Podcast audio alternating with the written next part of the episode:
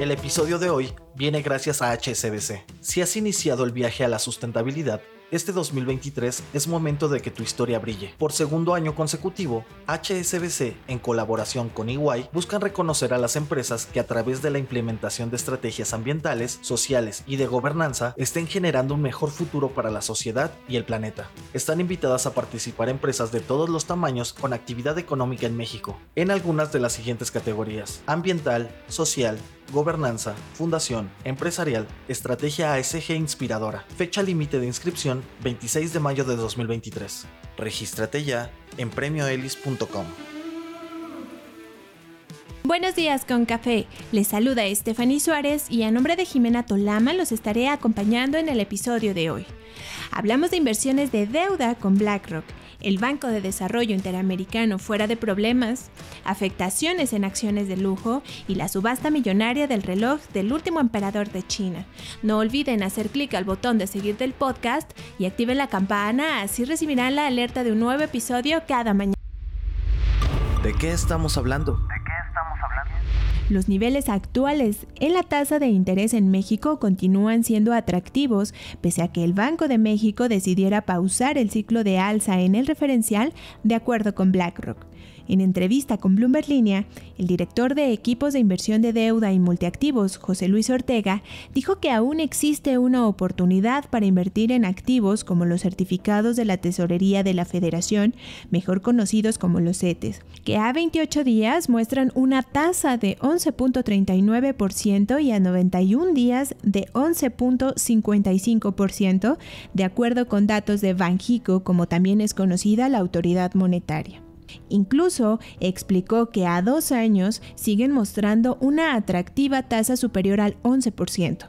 Su recomendación es ver los objetivos de inversión, pero no dejar el dinero ocioso, porque eso erosionará el poder adquisitivo y el patrimonio. El estratega también dijo que existen algunas opciones para aprovechar la tasa de interés en el mercado de renta variable, como los fondos cotizados en bolsa o ETFs por sus siglas en inglés, que además de dar un retorno del propio activo, puede otorgar un premio adicional por el aprovechamiento de las tasas. La mayor administradora de activos a nivel mundial considera que el Banco Central de México podría comenzar a disminuir la tasa de interés rumbo a fin de año siempre y cuando la inflación continúe descendiendo.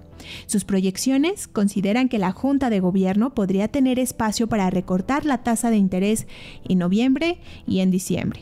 Si quieren saber más detalles al respecto, les invito a visitar la página de bloomberlinia.com para obtener más información. En otras noticias. El nuevo dirigente del Banco Interamericano de Desarrollo, Ilan Goldfund, busca mantener al principal banco de desarrollo de América Latina al margen de las disputas entre China y Estados Unidos. Lo anterior, luego de declarar que el instituto se centra en la integración de los países de la región mediante proyectos de infraestructura y energía, así como en los esfuerzos para proteger la biodiversidad. Pero ¿por qué su postura es relevante? El nuevo dirigente de origen brasileño comienza a marcar una diferencia con su antecesor, Mauricio Claver Carone, que intentó recuperar el terreno que Pekín ganó durante años en préstamos a la región, incluidos más de 130 mil millones de dólares en bancos estatales. Goldfang dijo que el banco seguirá promoviendo sus valores fundamentales de democracia y libertad de expresión, además de desarrollar proyectos regionales en torno a la integración regional. Sin embargo, hay que recordar que Estados Unidos es su mayor accionista y la creciente competencia con el gigante rojo es más visible en temas como el mar de China Meridional, Taiwán y el incidente con el supuesto globo espía a inicios de año. Tampoco hay que olvidar que China se ha convertido en un importante prestamista y promotor de infraestructura en los mercados emergentes, creando un sistema paralelo de financiación, deuda e influencia. Esto es el dato del día. El sube y baja de las expectativas sobre la economía está pasando factura a las acciones de empresas especializadas en lujo. Luego del auge registrado en abril, cuando la reapertura de China impulsó a los consumidores de ese gran mercado a darse ciertos lujos, las acciones de empresas como Hermes y LVMH están cayendo ante las expectativas sobre una posible desaceleración en Estados Unidos. Tan solo el martes 22 de mayo, el sector borró 30 mil millones de dólares en valor de mercado.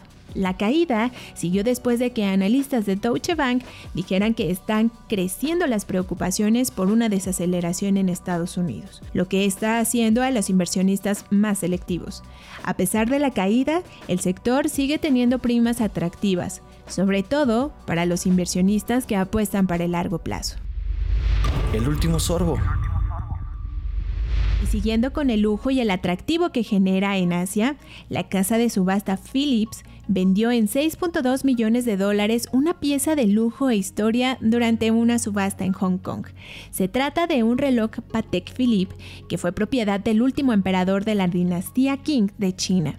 Y vaya que este reloj tiene historia. Si bien no se conoce cómo llegó a ser propiedad del emperador, sabemos que pasó a manos de un compañero suyo cuando estuvo encarcelado en la Unión Soviética entre 1945 y 1950. El valor pagado por el reloj superó las expectativas iniciales de compra de 3 millones de dólares, pero aún está lejos de romper el récord pagado por un reloj Patek Philippe. El más caro hasta ahora se vendió en 31 millones de dólares en 2019.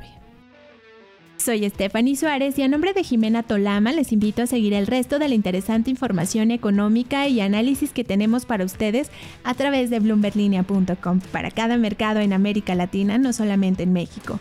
Nos encuentran en Twitter como arroba la estrategia MX, estamos en Instagram y en YouTube. ¡Feliz miércoles! Esta fue la estrategia del día, escrito y narrado por Jimena Tolama, producido por Arturo Luna y Daniel Hernández. Que tengas un día muy productivo.